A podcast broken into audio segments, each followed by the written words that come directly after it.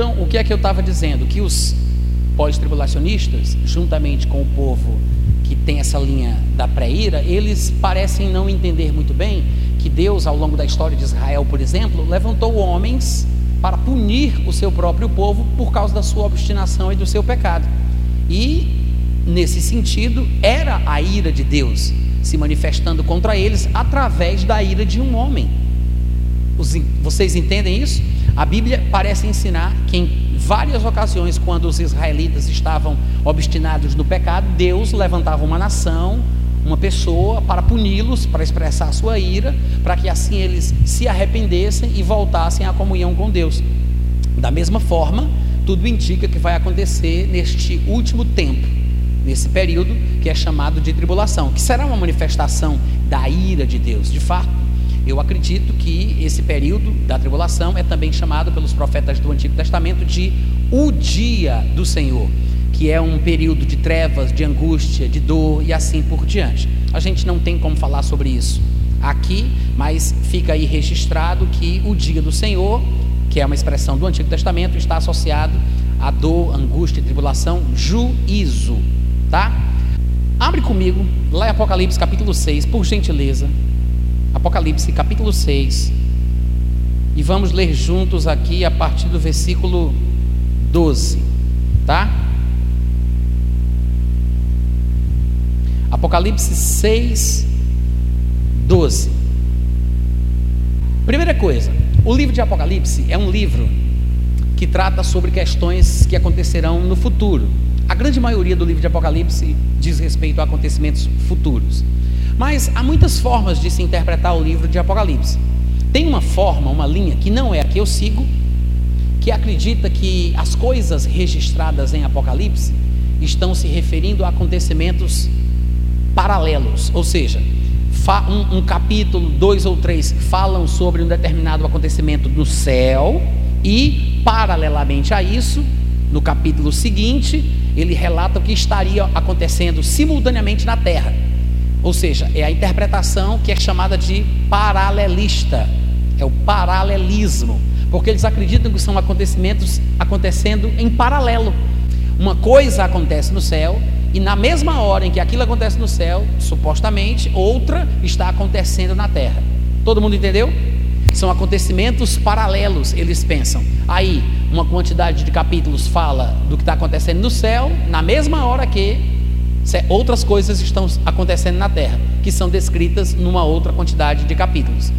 Eu penso diferente. Eu penso que o livro de Apocalipse é basicamente uma descrição e uma narrativa cronológica há uma sequência, é como se fosse a linha do tempo. Primeiro acontece isso, depois acontece isso, depois acontece isso depois acontece isso. Ou seja, são momentos sucessivos e não paralelos, como se algo acontecesse ao mesmo tempo no céu e na terra. Agora, esta diferença entre o que é narrado em certos capítulos e depois da narrativa dos outros capítulos, no meu ponto de vista, seriam parênteses e não narrativos de acontecimentos paralelos, mas um parêntese explicativo de alguma coisa que foi dita antes. Quando você está descrevendo alguma coisa para alguém, você precisa explicar algo daquilo que você falou, você dá um pause na sua explicação, você abre um parêntese, descreve o que você quis dizer com aquilo, depois você fecha o parêntese e volta a falar, ou continua falando do que você estava falando antes. Da mesma forma, se você for escrever e você tiver um parêntese para fazer, você abre o parêntese e fecha o parêntese. Mas às vezes o parêntese pode ser muito grande. E por isso no texto de Apocalipse pode envolver um, dois ou três capítulos, talvez até mais. Então, essa interpretação de que o Apocalipse está narrando acontecimentos sequenciais e cronológicos, e que qualquer coisa que pareça destoar da sequência lógica da explicação, são na verdade, são na verdade parênteses explicativos é uma visão que é chamada de, ou interpretação que é chamada de parentética, tá? Caso vocês ouçam por aí, vejam em algum livro, vocês já ficam sabendo que a visão, a interpretação parentética é aquela que acredita que alguns capítulos são, na verdade, parênteses explicativos de coisas que foram ditas antes. Então, tem pelo menos essas duas: o paralelismo, tá? a visão paralelista, a interpretação paralelista e a visão, a interpretação parentética, que vem de parênteses. Todo mundo entendeu? Tendo dito isso, uma quantidade de capítulos de Apocalipse são, na verdade, descrições sobre três fases ou três elementos que vão aparecer lá na revelação de João. Você deve lembrar sobre os sete selos, sete trombetas e sete taças. Todo mundo aqui já ouviu falar sobre isso? Mesmo se você não tiver lido o livro de Apocalipse, você já ouviu falar que tem sete trombetas? Tem sete taças, tem sete trombetas e tem sete selos. Então, na minha interpretação, que é a parentética e não a paralelista, eu acredito que cada selo vai acontecendo cronologicamente, em sequência, um depois do outro. Depois dos sete selos, aí vem as sete trombetas. Depois das sete trombetas, aí vem as sete taças. Então eu não penso como outros pensam que algumas dessas coisas acontecem paralelamente com as outras. Não, eu acho que é uma sequência mesmo, na sua devida ordem. Tá bom? Sendo assim, aqui no texto de Apocalipse capítulo 6, nós vamos ver uma descrição do que é dito a respeito do sexto selo. Apocalipse capítulo 6, a partir do versículo 12, diz assim: Vi quando o cordeiro abriu o sexto selo são sete selos, sete trombetas e sete taças. Estamos no, no sétimo selo. Vi quando o cordeiro abriu o sexto selo. Eu disse sétimo? É sexto. tá. As muitas letras me fazem delirar. Vi quando o cordeiro abriu o sexto selo e sobreveio grande terremoto. O sol se tornou negro como saco de crina, a lua toda como sangue. As estrelas, no plural, olha que coisa curiosa. As estrelas do céu caíram pela terra, como a figueira, quando abalada por vento forte, deixa cair os seus figos verdes. E o céu recolheu-se, como um pergaminho que se enrola, né? Então, todos os montes e ilhas foram movidos do seu lugar. Imagina aí um super tsunami capaz de arrancar os fundamentos de um monte, de uma ilha e movê-la do seu lugar. O negócio aqui é forte. Então ele diz: moveram-se do seu lugar os reis da terra, os grandes, os ricos, os bilionários, os comandantes, os poderosos, e todo escravo e todo livre se esconderam nas cavernas, nos penhascos dos montes, e disseram aos montes e aos rochedos: Caiam sobre nós e escondam-nos da face daquele que se assenta no trono e da ira do cordeiro, porque chegou o grande dia da ira deles, e quem é que pode suster-se? Hein, gente? Poderoso, não é? Então veja o que ele está dizendo aqui. Ele está falando sobre o sexto selo, e eu não sei se você observou, mas ele associa o sexto selo com a ira de Deus, a ira do Cordeiro. Claro que essa ira vai se intensificar desde a primeira metade da tribulação até o final da segunda metade, ela vai sendo intensificada cada vez mais, mas já é a ira de Deus. E veja que o texto sagrado revela que o povo do mundo disse que era a ira de Deus. Não é um anjo que aparece e diz: Ei, vocês querem saber o que é está acontecendo? Deixa eu falar, é a ira, viu? Não. O povo reconhece que é a ira de Deus. Eles são aqueles que dizem: escondam-nos da ira do cordeiro, porque chegou o grande dia da ira deles. É um reconhecimento mundial. Em outras palavras, os acontecimentos que nós temos visto no mundo, que são noticiados nos telejornais, mostram catástrofes e o povo fica assustado alguns se preocupam, mas você não observa um tipo de reconhecimento de que aquilo é Deus agindo de forma presencial na terra, punindo o pecado e a obstinação do homem. Não, o pessoal não se importa e não liga para o que está acontecendo. Claro que acham ruim, sofrem, se condoem, têm compaixão, mas quando isso aqui acontecer, o povo vai perceber que não é algo natural, não são simplesmente as forças da natureza desbalanceadas. Eles reconhecerão que será uma ação terrível promovida pelo próprio Deus. Amém, gente?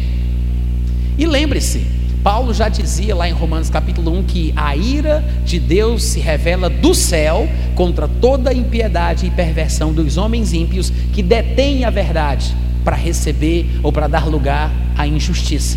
É por isso que a ira de Deus se revela pela obstinação humana em rejeitar aquilo que é certo e aceitar aquilo que é errado. Rejeitam a verdade e abraçam a injustiça. A ira de Deus se revela do céu. É bom lembrar, tá? Que a ira não vem lá debaixo do inferno, não, ela vem é do céu mesmo. Deus se ira para quem pensa que Deus não pode se irar. Então, isso aqui é a revelação da ira de Deus. Agora, outras coisas que a gente tem que comentar que são interessantes de serem observadas aqui no texto é que o versículo 12 fala que é o sexto selo. São sete selos, depois sete trombetas, depois sete taças da ira de Deus os pré-ira, aqueles que nós mencionamos que creem que o arrebatamento só vai acontecer depois que a tribulação tiver passado 75% dela, os pré-ira, acham que a ira de Deus só acontece ali no finalzinho, né? no rabo da gata, como diz lá no Ceará, nos 25% finais, no finalzinho. Por quê? Porque o nome das taças são as sete taças da ira. Claro que é a intensificação do julgamento, do juízo, da ira de Deus. Mas a ira já estará sendo revelada desde o primeiro momento da tribulação. É por isso que no sexto selo, a ira de Deus já é reconhecida pelos seres humanos pecadores. A ira de Deus já está sendo manifesta. Quantos entenderam? E é claro, quando ele fala sobre grande terremoto, o sol ficando preto, a lua vermelha como sangue. Claro que ele está mostrando os poderes dos céus sendo abalados. Primeira coisa que eu quero dizer sobre isso é que quando a lua ficar vermelha como sangue, do jeito que a Bíblia está dizendo aqui, o pessoal não vai colocar as cadeiras na varanda para ficar assistindo com o binóculo, a lua ficar vermelha como estão fazendo hoje em dia, não, viu gente? O pessoal diz assim: ah, mas esse, a lua vermelha é um sinal profético, é o que está escrito em Apocalipse. Não, se fosse, o pessoal não estava na varanda com binóculo, tirando foto e assistindo, olhando para a lua, não. Eles estavam correndo, era um buraco para se esconder como a Bíblia fala que eles farão. Além do mais, no versículo 13 diz que as estrelas, no plural, as estrelas do céu cairão pela terra. Estrelas pela terra. Puf, puf, puf, puf, puf, puf. Isso é curioso porque a atual, o, o atual conceito da ciência moderna diz que a estrela é uma coisa gigantesca. O Sol, por exemplo, é uma estrela de sétima grandeza. Não é uma das maiores estrelas que supostamente existem no nosso universo. E se o Sol batesse na Terra, claro que seria o final. E olha que o Sol, é como dizem, o Sol é apenas uma estrela de sétima grandeza. Não tem como nem o Sol cair pela Terra, porque ele é maior do que a Terra, segundo diz a ciência moderna. Diz que é maior, não sei quantas vezes mais. Só que, se a Bíblia diz que estrelas no plural cairão pela terra, é bem provável que as estrelas da Bíblia não sejam as mesmas estrelas ou as mesmas interpretações do que sejam estrelas que os cientistas modernos têm. Até porque, se a gente fosse realmente confiar nos conceitos cientificistas da atualidade, nós não poderíamos aceitar que a Bíblia fala que o Sol foi criado no quarto dia para iluminar a Terra, porque a ciência moderna, no padrão que ela se encontra atualmente, diz que o Sol ele veio a existir antes da Terra. E a Terra, de fato, na interpretação deles, é um subproduto, ouviu isso? Sub, subproduto do Sol. Ou seja, é um fragmento oriundo do Sol. Como se a Terra tivesse existi existido somente porque o Sol já existia antes dela. Mas a Bíblia não ensina assim. Ou a gente fica com a visão cientificista da atualidade, ou a gente vai ter que ver os nossos conceitos, porque o que a Bíblia ensina é totalmente diferente. A Bíblia diz que o Sol foi criado no quarto dia, juntamente com a Lua e com as estrelas, mostrando que são coisas diferentes. E tudo que foi criado no quarto dia, Sol, Lua e estrelas, deveriam dar a sua luz, o sol com a sua luz, a lua com a sua luz, as estrelas com a sua luz, que é por isso que eles são chamados de luminares, porque tem luz própria, cada um deles. Todos estes, Sol, Lua e estrelas, foram criados para iluminar a terra, para servir a terra. A terra foi feita para servir o homem e o homem foi criado para servir a Deus. É uma tolice o que, o que a ciência moderna tem ensinado a respeito do valor do homem. E eu fiquei vendo essa polêmica que fizeram recentemente por causa do que a irmã falou sobre a teoria da evolução. Mas, irmãos, sinceramente, vocês acreditam que nós somos chimpanzés evoluídos? Vocês acreditam que nós viemos do macaco? Não, fala a verdade, para para pensar. Porque se for assim, para que, que a gente diz que crê na Bíblia? Ou o que a Bíblia diz é verdade, ou vamos tentar adequar o linguajar bíblico, vamos tentar adequar o linguajar bíblico para o que diz a ciência moderna, que é o que muita gente boa, muito crente tem feito, tentando reinterpretar a Bíblia à luz do que dita a ciência. Então a ciência, para muitos crentes, tem a preeminência, tem mais importância, é mais confiável do que a própria Bíblia. E aí eles reinterpretam a criação do mundo à luz da teoria do Big Bang, eles interpretam a criação da humanidade à luz da teoria da evolução, e assim por diante. Mas nós somos tudo aquilo que a Bíblia diz que nós somos. Saiba de uma coisa: a teoria da evolução, a teoria do Big Bang e a teoria do heliocentrismo, que diz que a Terra está girando ao redor do céu, ao redor do Sol, todas estas coisas foram criadas para tentar diminuir a importância do ser humano e do lugar onde nós vivemos. Não há nenhuma comprovação científica, fatual, a respeito de nenhuma destas três linhas de interpretação. O próprio Einstein, as pessoas não ensinam isso, os professores não ensinam isso nas nossas escolas, mas o próprio Albert Einstein já reconheceu que não há prova científica fatual a respeito da questão da Terra estar parada e o Sol girando ao redor dela, ou o Sol parado e a Terra girando ao redor do Sol. Ninguém sabe disso, mas Einstein falou isso com a sua própria boca. Muita gente desconhece. A verdade é que existem teorias, linhas de interpretação e a linha que prevaleceu no mundo acadêmico, que é o que a ciência atual ensina, não está em linha com a palavra de Deus. Porque a Terra, na Bíblia, é o centro do universo. E quem mexe é o Sol e a Lua. É por isso que a Bíblia fala que Josué orou e o Sol parou. Não foi a, não foi a Terra que parou, foi o Sol e a Lua que pararam. Aí, se você for procurar na ciência alguma explicação do que é que acontece se a Terra parar, porque muitos crentes reinterpretam a passagem e dizem: não, na verdade foi a Terra que parou. E eles falaram dessa forma na Bíblia apenas para né, interpretar do jeito que eles entendiam naquela época, que eles achavam naquela época que era o Sol e a Lua e as estrelas que estavam girando e a Terra estava parada. Mas hoje a gente sabe que na verdade quem gira é a Terra.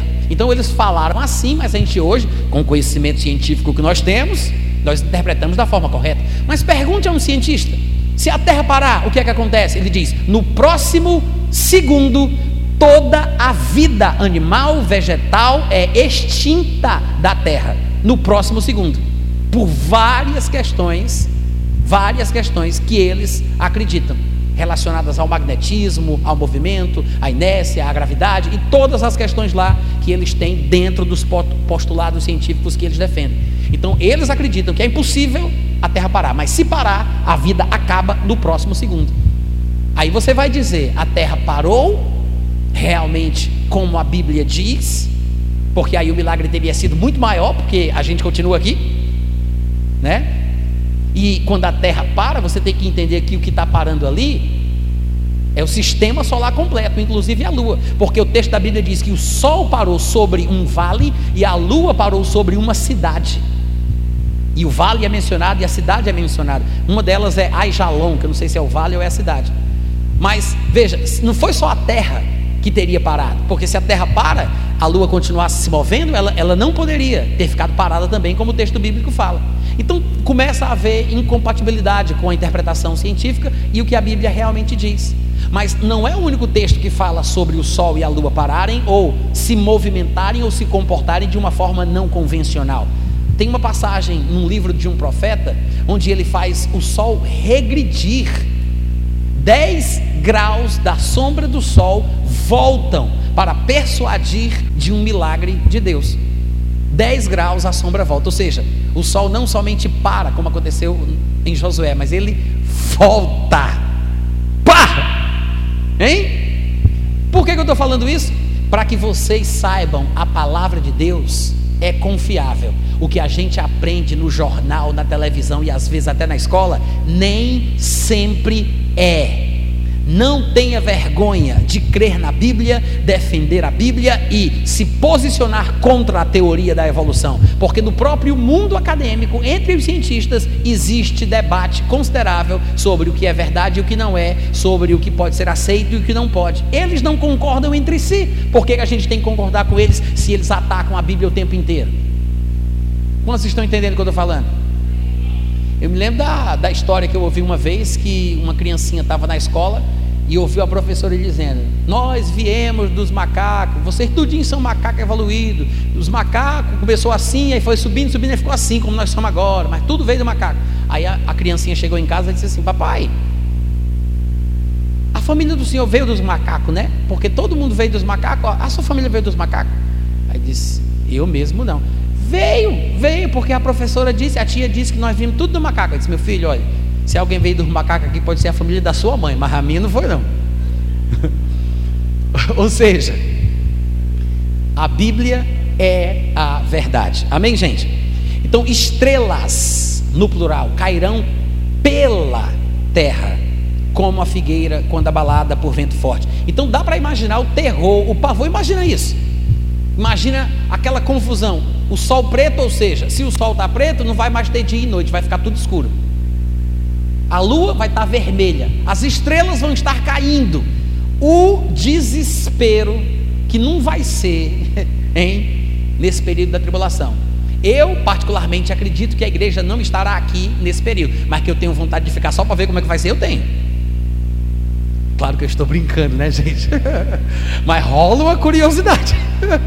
rola uma curiosidade. Porque quando a gente assiste os filmes apocalípticos, né? Esses filmes de cataclismas e de destruição mundial, não sei o quê, acontece isso e chama a nossa atenção porque é curioso. Então, dá para imaginar como vai ser o terror daquele dia, né? Ilha se movendo e tudo mais.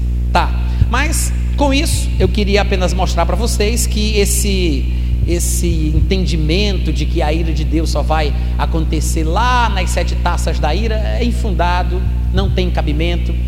Eu acredito que a ira ela vai se revelar sim a partir do início da tribulação, como nós vimos aqui em Apocalipse 6, a partir do versículo 12, que fala sobre o sexto selo.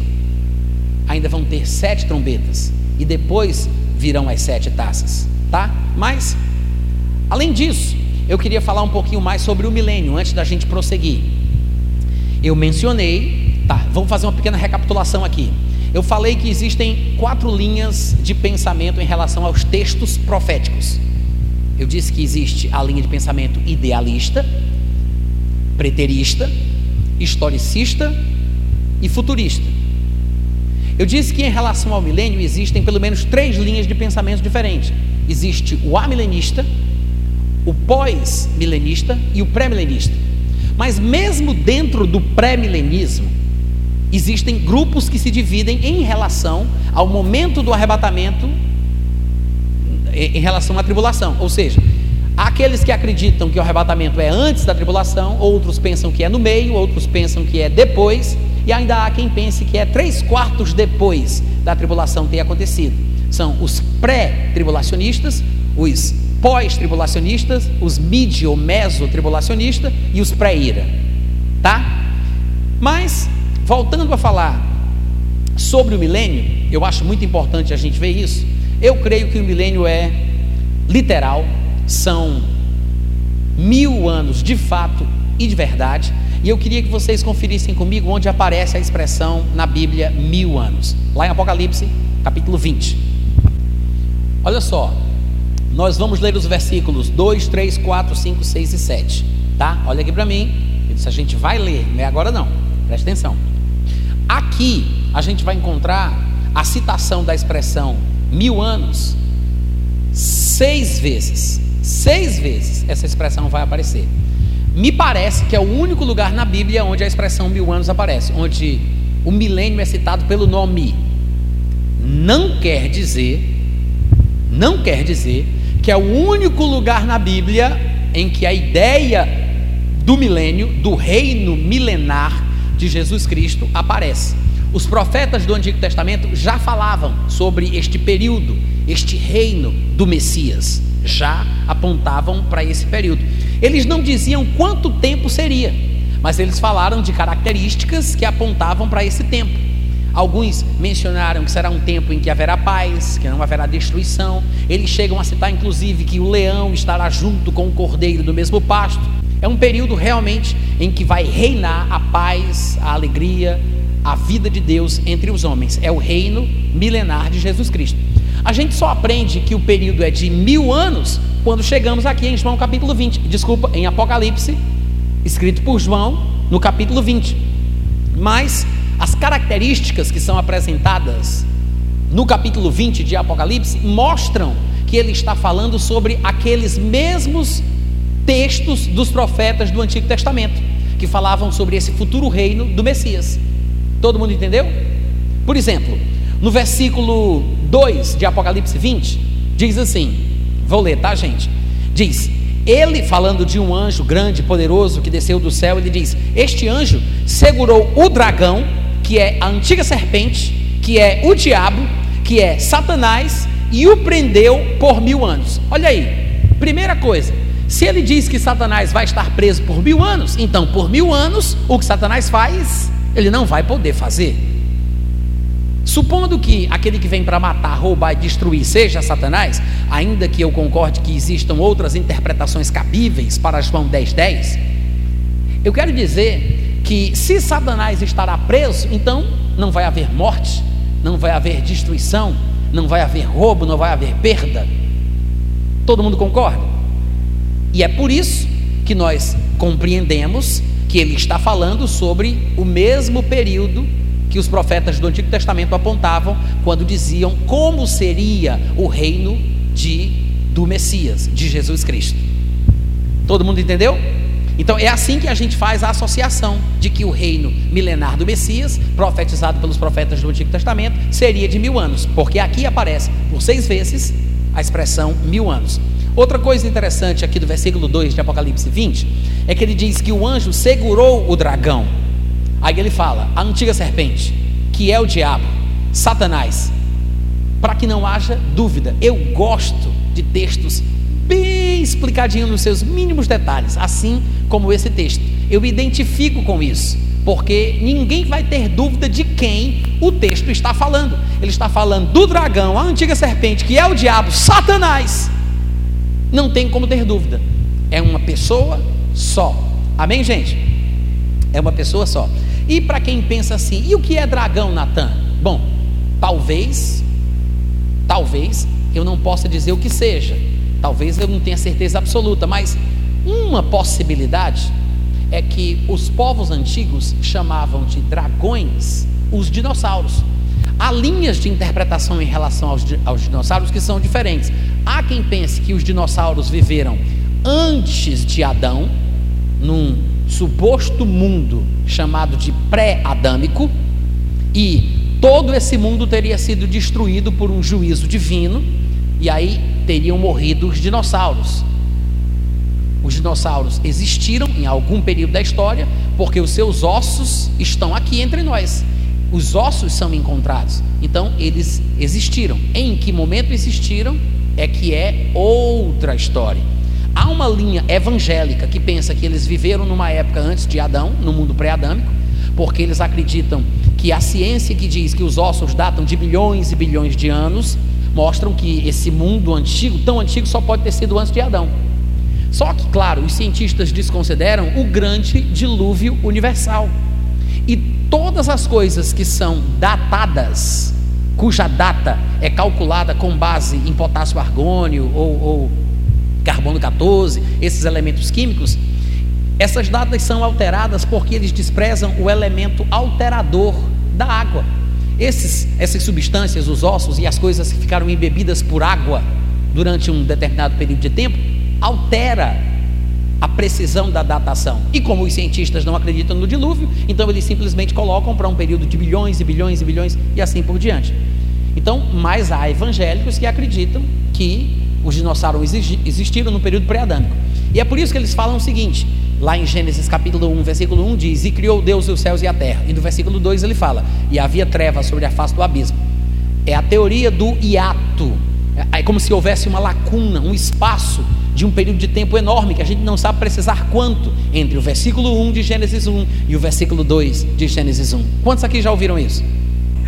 Então, há quem pense que há um espaço gigantesco de tempo né, entre o versículo 1 e o versículo 2. Por quê? Por que, que haveria trevas sobre a face do abismo? Deus não criou o mundo para ser trevas ou caos, etc. E assim eles argumentam, pegam os dados científicos da descoberta dos ossos dos dinossauros e desenvolvem toda essa ideia, como eu falei para vocês. Mas há uma linha de interpretação também evangélica, e é isso que é interessante, é observar que pensadores sábios cristãos não concordam entre si Há quem pense de uma forma, mas há quem pense de outra. E há cristãos que acreditam que os dinossauros, na verdade, viveram entre os homens, na mesma época dos seres humanos. Eram animais que nós não tivemos a oportunidade de conhecer, pelo menos a grande maioria deles, porque teriam sido destruídos no juízo que Deus enviou por meio do dilúvio. Porque o que a Bíblia diz, segundo essa interpretação, é que a maldade proliferou de uma forma tal no mundo que Deus disse: a gente precisa resetar essa bagaça, né? Vamos dar um reset, vamos começar do zero, porque a Bíblia fala: a maldade do coração do homem se multiplicava de forma absurda, era constantemente má toda a imaginação da mente humana. É isso que a Bíblia fala. Só que com os acontecimentos espirituais que se desenrolaram naquele período, havia gigantes na terra, mas não eram apenas homens gigantes, mas também animais gigantes. Assim interpretam alguns evangélicos. E entre os animais gigantes estariam alguns dos que nós chamamos de dinossauros. E eles tinham de fato pele grossa, dura, como se fossem escudos. E nós temos, por exemplo, descrições de alguns destes animais no livro de Jó, quando fala de um bicho que o peito parece uma couraça de um escudo, que solta fogo pelas ventas, e onde ele anda, ele deixa um rastro de brasas ardentes em fogo, o que nós chamaríamos de dragão, mas é um tipo de dinossauro ou animal pré-histórico, né, que está associado ao que nós chamamos de dragão. É provável, segundo essa linha de interpretação, que todos os dinossauros fossem chamados genericamente de dragões, ainda que uns voassem e outros não, todos eram chamados pela sua característica de dragão. Um deles foi usado por Satanás, não sabemos se eles falavam ou se foi um, um, um, a primeira sessão espírita da história, né? E, e em vez de usar um cavalo, usou um animal, a cobra, a serpente, para poder falar com Eva, mas o fato é que um deles estava lá, a tal da antiga serpente, antiga porque ela tinha uma forma e depois passou a ter outra, porque a antiga ela não rastejava na terra. Somente depois do juízo de Deus, quando ele disse: A partir de agora rastejarás sobre a terra e comerás pó. Ou seja, é provável que tivesse braços, tivesse pernas, não sabemos ter uma precisão sobre isso, mas alguma coisa aconteceu, porque passou a rastejar. Mas a antiga serpente é o mesmo dragão que é o diabo e Satanás, tá? Isso aí é só uma curiosidade. Se vocês acharem que a colocação não foi muito boa, não tem problema, descarta, tá? Não tem problema. Vamos continuar. Satanás, que é também na Bíblia a antiga serpente, que também é chamado de diabo, o coisa ruim, o sapricol, o pé rachado, ele será preso por mil anos. Estando ele preso por mil anos, as suas ações, os seus feitos estarão anulados e cancelados por um período de mil anos. Amém, gente? Versículo 3 diz também o seguinte: lançou o anjo, lançou o Satanás no abismo. Ó, essa palavrinha abismo, na grande maioria das vezes, quando ela aparece, ela está se referindo às regiões abissais da terra que são as regiões mais fundas do mundo. E, para quem não sabe, se encontram no fundo do fundo do oceano. Existem fendas no fundo do oceano que vão mais fundo ainda. Chega no fundo do oceano no mais profundo que seja. Depois dali existem buracos e fendas, que são as regiões abissais, que vão mais fundo ainda. É isso que a Bíblia chama de abismo. A grande maioria das vezes que a palavra que a Bíblia mencionou abismo está se referindo às regiões do mar, tá? E quando a Bíblia fala que Jesus Cristo morreu e desceu às regiões mais baixas da terra, ele está falando sobre ter descido ao abismo, que é onde ficam presos os demônios. E na mitologia grega ficavam os titãs, que na verdade são uma referência aos demônios da Bíblia. Eu não sei se vocês lembram, mas demônios que estavam em determinado homem disseram a Jesus: Senhor, não nos manda ir para o abismo. Lembra disso? Não nos mande para o abismo.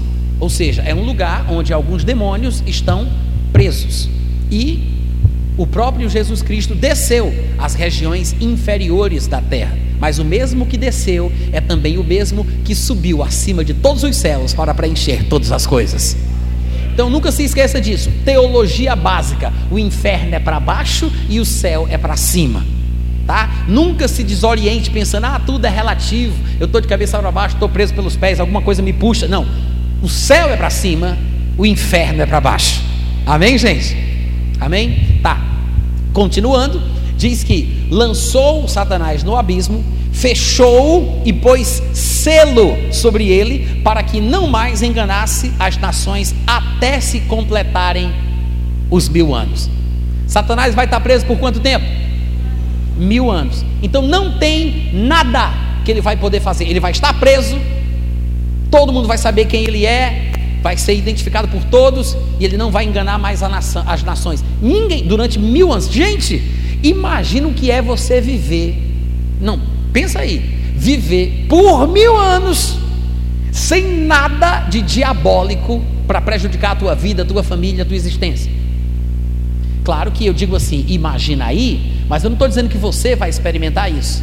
Porque, de acordo com os estudos da escatologia, nós que somos a igreja, seremos arrebatados, retirados da terra antes da tribulação, antes de todas essas coisas, antes do período do milênio. Então, se seremos arrebatados, nós teremos os nossos corpos transformados na ocasião do arrebatamento, o que significa que a nossa existência no período do milênio será diferente da existência do povo que estiver no milênio que não tenha sido arrebatado antes. Porque, por exemplo, vai acontecer o arrebatamento, a igreja é retirada. Quem é retirado? Por exemplo, os, os cristãos. Quem morreu em Cristo ressuscita. Quem estiver vivo em Cristo é transformado. Mas o povo ainda vai estar na terra. Muita gente vai estar na terra. Depois de algum tempo que a gente não sabe quanto é, o anticristo aparece.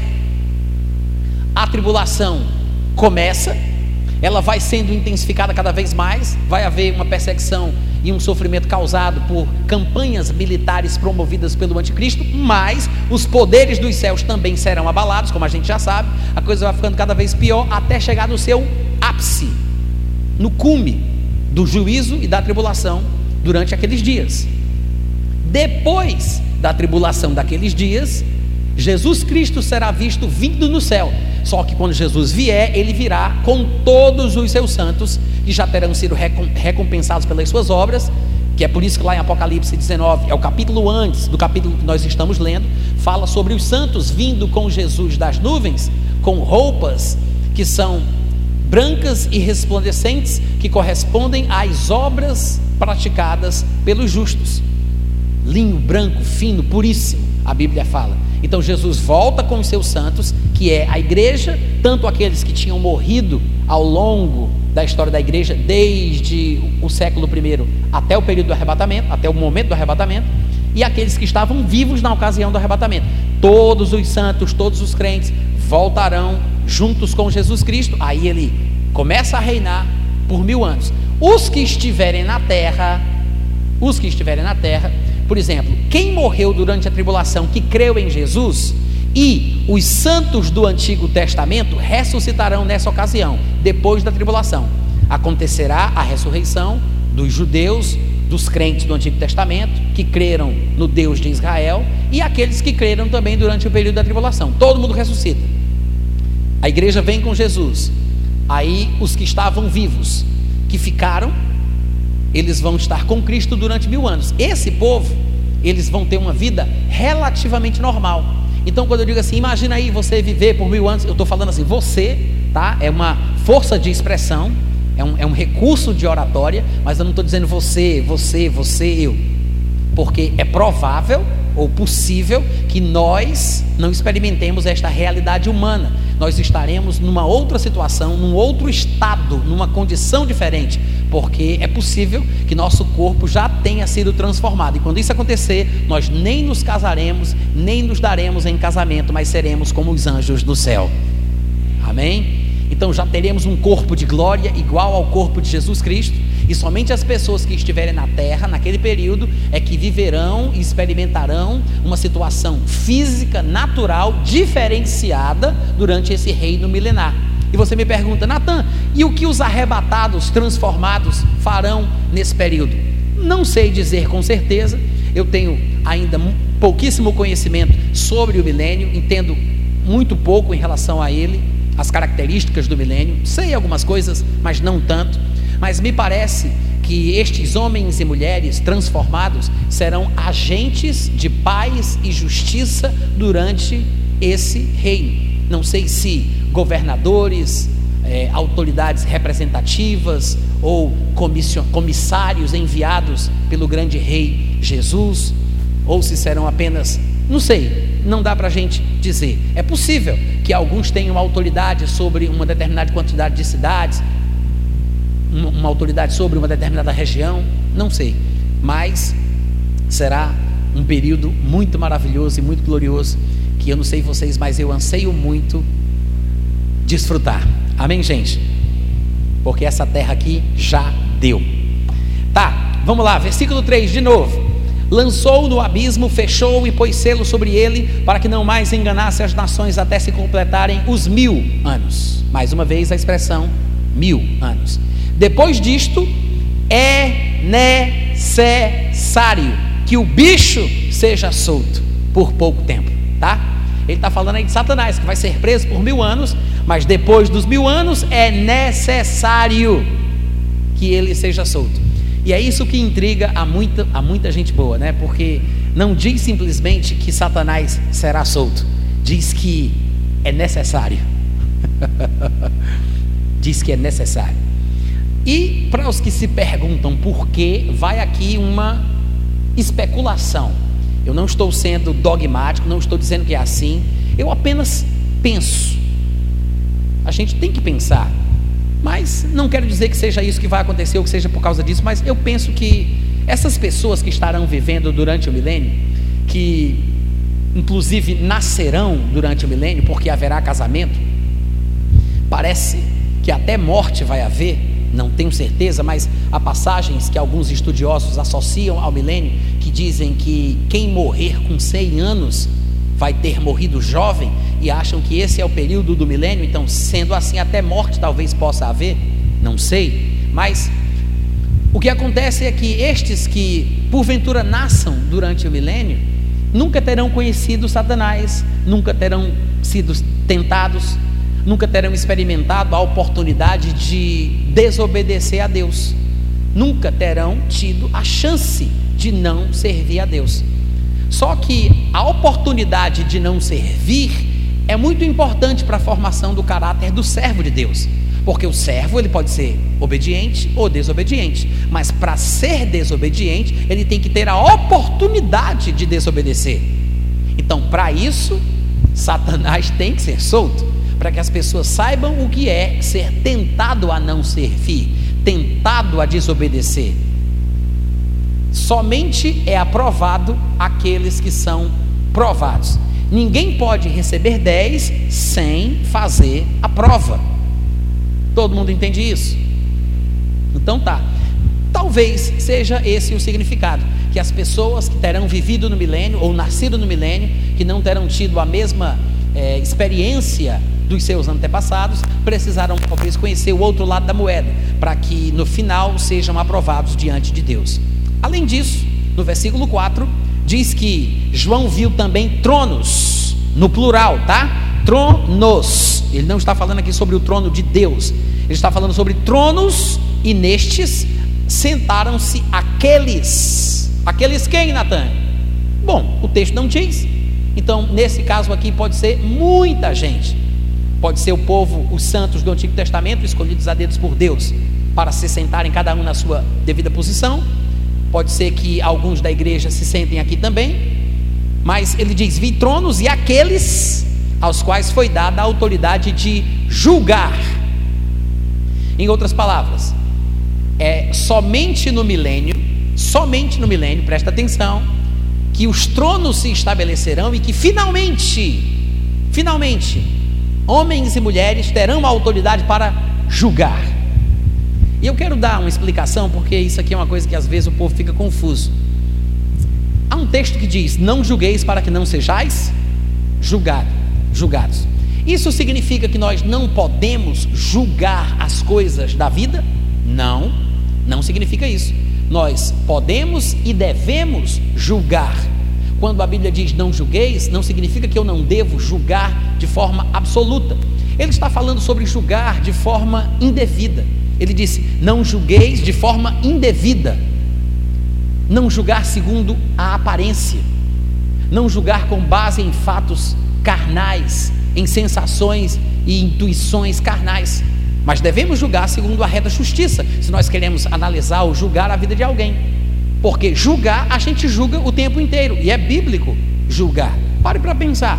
Se eu dissesse, gente, gostei muito da cidade de Limoeiro, e de fato gostei muito, inclusive, da igreja, é uma igreja bonita, bem estruturada, eu estou julgando. Eu estou analisando e dando o meu parecer. Se eu disser, rapaz, fulano de tal é tão educado, é uma pessoa tão gente boa, gostei dele, eu estou julgando. Estou analisando e dando o meu parecer a respeito daquela pessoa. Todo mundo entendeu? Então, veja, nós julgamos e é normal julgar nesse sentido. Quando a Bíblia diz não julgueis para que não sejais julgados, é segundo a carne, pela aparência. Nós devemos julgar, mas segundo a reta justiça. Nós temos textos como 1 Coríntios capítulo 6, eu não tenho certeza agora quais são os versículos, mas talvez sejam os versículos 2, 3 e 5, não sei talvez.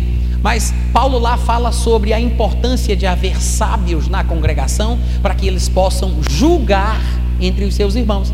Ele diz: é uma vergonha que existam demandas entre vós. Haver quem leve um dos seus irmãos a tribunal secular, mundano. Ou seja, Paulo está criticando que os irmãos estavam processando os irmãos, colocando os próprios irmãos na justiça. Ele disse: o simples fato de haver disputas já é vergonha para vocês. Por que não sofreis antes o dano? Ou seja, por que, que você não sofre o mal feito em vez de você se indignar, ficar com raiva e processar aquela pessoa? Porque você não sofre a injustiça que foi feita. Por que, que você não aguenta como um bom cristão? Aí ele diz: Não existe porventura nenhum sábio entre os irmãos que possa julgar. Aí ele fala: Vocês não sabem que um dia nós julgaremos os anjos? Vocês não sabem que um dia nós julgaremos o mundo? Sois porventura indignos de julgar as coisas mínimas desta vida? Então Paulo está falando que nós devemos julgar as coisas, não as pessoas. Se vamos julgar as pessoas, que julguemos segundo a reta justiça e não pela aparência. Mas quando ele fala, um dia nós julgaremos os anjos, um dia nós julgaremos o mundo, é justamente sobre esse período aqui, em que nós acabamos de ler no versículo 4 de Apocalipse 20, quando ele diz: Vi tronos e aqueles aos quais foi dada a autoridade de julgar. Veja que é uma coisa futura, é uma coisa que vai acontecer durante o que? O milênio. Durante o milênio. E aí ele diz: alguns terão a autoridade de julgar, julgar os anjos, julgar o mundo, julgar os povos. Estes terão a autoridade de julgar, mas esta autoridade não está concedida a nós hoje. Não temos essa autoridade hoje. É por isso que temos que ter muita cautela quando nós vamos julgar alguém, porque nós não sabemos de tudo. Podemos até julgar as coisas, os acontecimentos, a situação, mas temos que ter muita cautela a julgar alguém, ainda que seja pela reta justiça, nós temos que ter muita cautela, porque existem elementos que nós desconhecemos que podem ser primordiais para um julgamento justo. São coisas ocultas que só Deus vê, porque nós só enxergamos a aparência, mas Deus vê o coração. Amém, gente? É por isso que lá em 1 Coríntios, capítulo 4, a partir do versículo 1, Paulo faz uma declaração curiosa a respeito desta questão do tempo correto para a igreja julgar. No versículo 1 ele diz: Importa que os homens nos considerem como ministros de Cristo, dispenseiros dos mistérios de Deus. No versículo 3: Todavia, a mim muito pouco se me dá de ser julgado por vocês ou por tribunal humano. Nem eu tampouco a mim mesmo me julgo, porque ainda que de nada me argua a consciência, contudo, nem por isso me dou por justificado, porque quem me julga é o Senhor. Portanto, ele diz no versículo 5, por causa de tudo isso que ele falou, portanto, nada julgueis antes do tempo, diga, antes do tempo. Ele disse: Nada julgueis antes do tempo. Que tempo é esse, Paulo? Ele diz: Até que venha o Senhor. Aleluia. E nós não estamos lendo o Apocalipse 20, que fala especificamente sobre o que vai acontecer depois que Jesus Cristo vier, que é o início do milênio? Então, não podemos julgar até que venha, porque quando ele vier, aparecerão tronos e será dada autoridade a alguns que se citarão nesses tronos para julgar. Então é por isso que ele diz: não julguem antes do tempo. Qual é o tempo? Até que venha o Senhor, porque quando ele vier, não somente trará a plena luz as coisas ocultas das trevas, ah, aí dá para julgar direitinho, porque o que está escondido vai ser revelado, manifesto vai ficar patente aos olhos.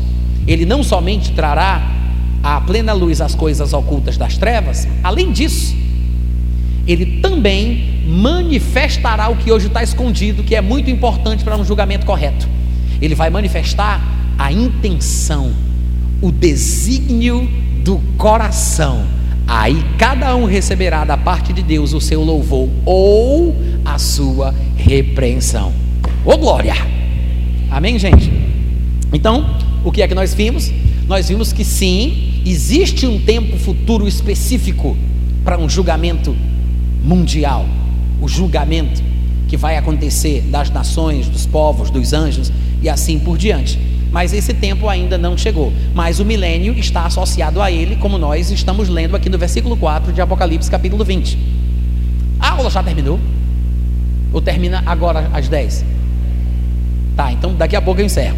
Vamos continuar. Versículo 4: Vi também tronos, neste sentaram-se aqueles aos quais foi dada a autoridade de julgar. Vi ainda as almas dos decapitados, que serão decapitados durante a tribulação, tá? Perseguição do anticristo. As almas dos decapitados por causa do testemunho de Jesus, bem como por causa da palavra de Deus. Tantos quantos não adoraram a besta nem tampouco a sua imagem, e não receberam a marca na fronte e na mão, e viveram e reinaram com Cristo durante mil anos. Uh, glória! Primeira coisa, ele disse: Estes homens e mulheres morrerão por decapitação.